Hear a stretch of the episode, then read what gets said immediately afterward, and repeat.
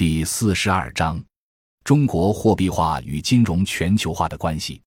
依就人民币整个发展过程来看，货币信用的来源是政治强权。在金本位时代，储备黄金是货币信用的来源。那去金本位以后呢？世界在一九四四年去金本位了。所谓布雷顿森林体系，不外乎是美国承诺用黄金作为储备，有多少美元可以随时兑换黄金，其他国家就都放弃金本位了。为什么呢？战争打的，每一个国家都要用自己的贵金属去换军火，那还有贵金属储备吗？都没了怎么办？只有那个大军火生产商向整个战争提供军事装备，才赚得盆满钵满的。全世界百分之七十的黄金储备在美国人手里，因此，美国向西方世界承诺可以兑换。一九四四年就意味着全世界放弃黄金储备为美国一家承诺。但是，一九七一年美国也撕毁布雷顿体系协定，于是世界彻底告别了金本位时代。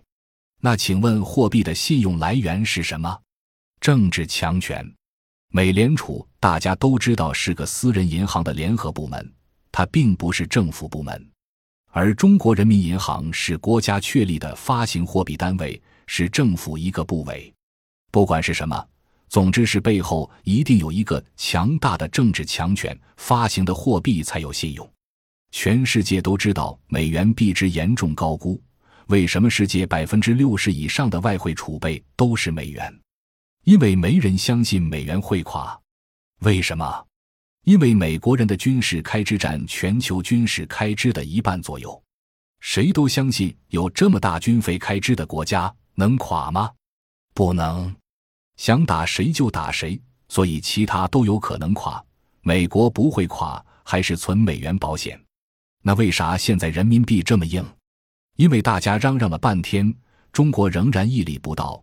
只要中国维持现有的这套集中体制，它的币值就是坚挺的，不断升值，因此中国才能顺畅的跟周边国家，甚至跟欧洲、非洲、拉丁美洲国家都开始签订货币协定，和中国的贸易用人民币结算。他们当然愿意，因为人民币的币值在上升啊。因为中国空前稳定，没有按苏东那种方法改。客观来说。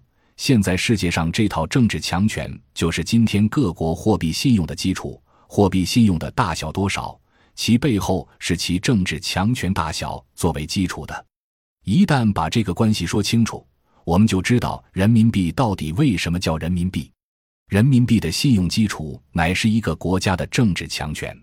不同国家叫什么币不重要，这个币值的变化除了经济决定之外，还有很强的政治因素。在于国家的政权是否稳定，国家的政治强权是否足够大。你再去看看其他国家的货币，哪个不是？英国人不是得把女王的头像印上？随便换一首相行吗？因为首相是走马灯一样的换，女王不换，它是一个长期稳定的政权的象征。印度换了多少总理，哪怕不同政党都轮流上来，对不起。还得用甘地的头像来当印度卢比的大头像，印度人都认他是开国元勋。